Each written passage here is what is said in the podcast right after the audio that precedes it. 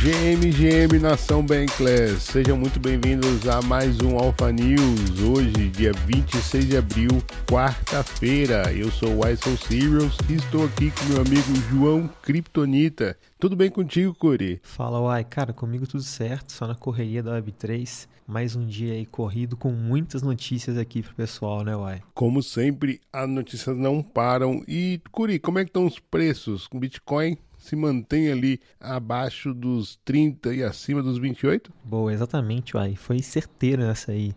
Bitcoin ali nas últimas 24 horas teve uma leve subida de cerca de 2,8%, ficando hoje na casa dos 28.300 dólares.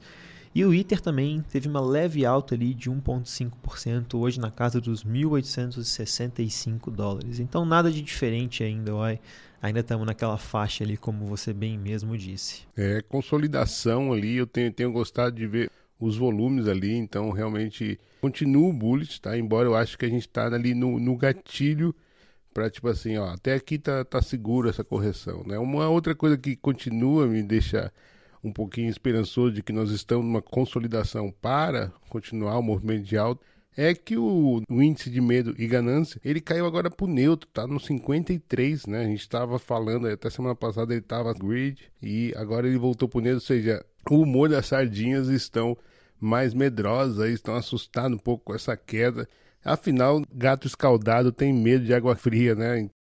Ô Curi, é, deixa eu começar então o nosso giro de notícias aqui trazendo uma rodada de notícias bem interessantes sobre o Real Digital. Nós temos falando bastante aqui do Real Digital. Olha, Fireblocks usa Aave e Polygon para criar ponte entre Real Digital, DeFi e Web3.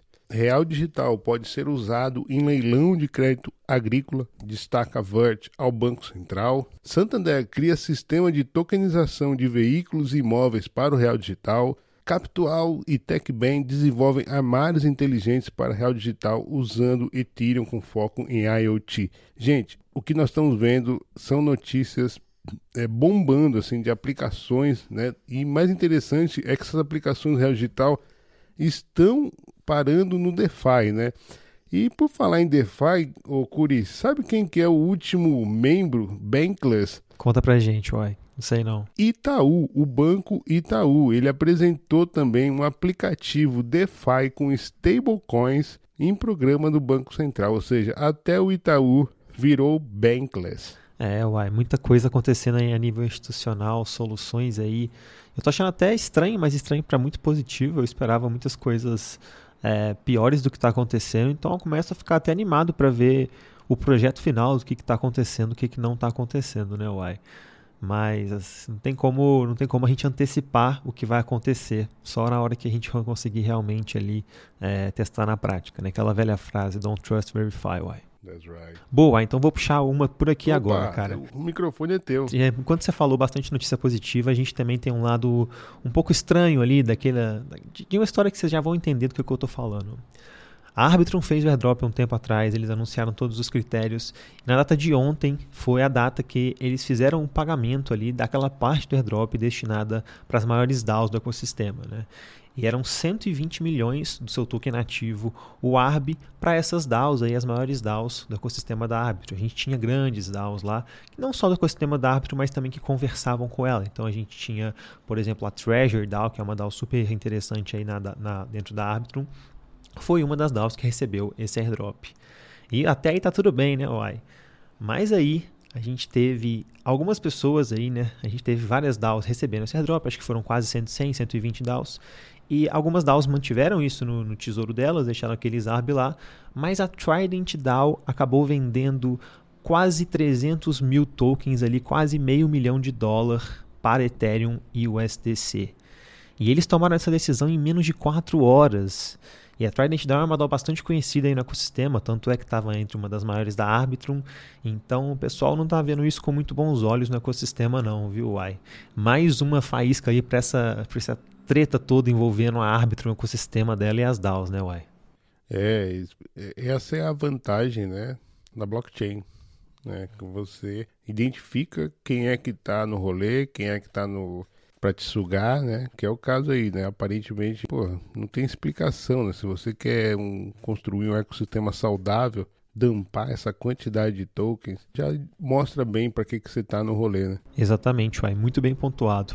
Uai, vou trazer mais uma aqui de cara, então. Uma decisão positiva aqui, principalmente para os usuários e para os fanboys aí da Apple, as pessoas que têm iPhones aí. A data de ontem, um juiz deu uma decisão a favor desse desenvolvimento de aplicativos numa disputa que estava acontecendo lá nos Estados Unidos contra a Apple. E esse juiz acabou afirmando que essa política de taxação da empresa em aplicativos da Apple Store é ilegal, permitindo então que desenvolvedores evitem pagar essa taxa da Apple sobre suas vendas. E isso acaba sendo muito positivo até mesmo para o mundo cripto de NFTs, porque vários projetos aí, incluindo o Uniswap com sua wallet e vários outros wallets também que oferecem serviços de NFTs, estavam tendo alguns problemas aí para fazer o deploy de seus aplicativos ali é, dentro da Apple.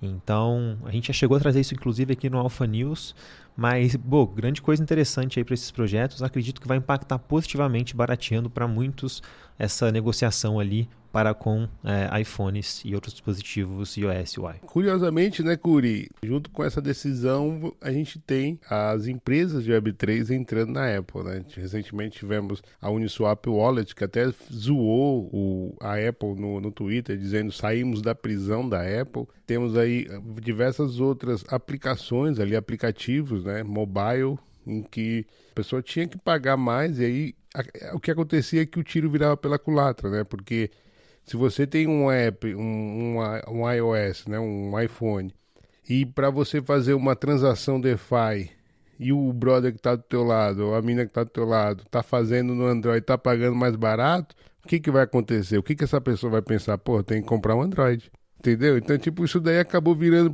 um tiro pela culatra. Então, eu acho que é esse movimento que a gente tem visto de que as Web 2 vão patinar bastante ainda nessa tua experiência de Web 3, então é bem interessante que é, essa fatia do bolo aí que eles estão, que eles tanto tinham direito, está tá sendo questionada e é muito legal ver que essa fatia deles estão diminuindo. Boa, boa. Agora deixa eu puxar uma aqui do meu lado, cara. Tenho duas notícias aqui para finalizar, Curi. Uma é muito interessante lá na Romênia. A Romênia inaugurou a sua primeira plataforma de Web3 estatal. Tá? Inicialmente, essa plataforma será para a produção intelectual de artistas, NFTs, mas, de acordo com a reportagem da Livecoins, que a Romênia já pensa numa identificação e tokenização das pessoas, enfim, das coisas ali, né? Então, seria uma porta aí de, por exemplo, você ter o seu passaporte como uma identificação na blockchain.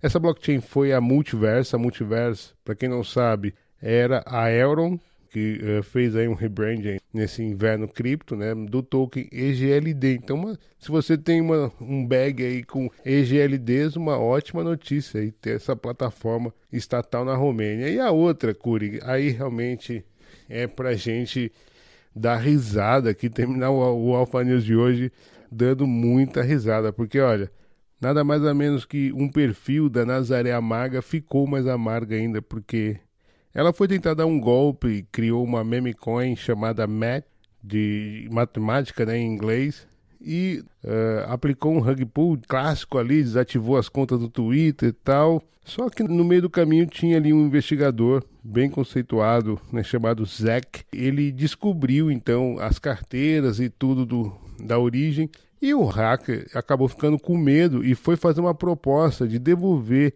o que ele roubou ali de rug pull ali do pessoal. Só que aí até aí tudo bem, uma história feliz, o investigador fez o trabalho dele e tudo, só que nessa volta Nazaré Amaga simplesmente devolveu o dobro. Ele tinha, ele tinha hackeado 60 itens e devolveu 120 itens de volta para o investigador. Que fase! É, essa aí tem que rir para não chorar mesmo, né, cara? Tanta, parece até história de filme, cara. Tanta coisa peculiar que só dá para falar que que existe na Web3. Se não fosse Web3, não seria, não seria verdade, né, uai? E, Curi, o colega tem até no Instagram, tem uma selfie com a tatuagem do endereço da carteira do REC, meu camarada. Pois é, e não é nem o INS, né, uai? Eu achei que fosse o INS quando eles falaram, eu vi a foto e falei, cara, não é possível. Sofreu à toa, né? Sofreu à toa demais, cara. Nossa senhora. Então é isso, pessoal. Com uma risada aí bem é, amarga em cima do perfil Nazaré, que tentou dar um hack e acabou ficando amarguinha. A gente vai se despedindo com você, agrade agradecendo sempre a sua audiência. Nós estamos aqui de terça a sexta, sempre às seis da manhã. Não é isso mesmo, Curi? Exatamente, meu querido. Lembrando a todos também que nada falado aqui é e nunca foi recomendação de investimento, recomendação financeira. Nós estamos somente aqui para fins educativos e de entretenimento. E também para finalizar, fazendo aquele disclaimer de sempre, que estamos a caminho do desconhecido. Essa é a fronteira, mas não é para qualquer um. Mas estamos muito felizes que vocês estão conosco nessa jornada. Certo, Ai? Certíssimo. Então é isso, pessoal. Valeu e até a próxima.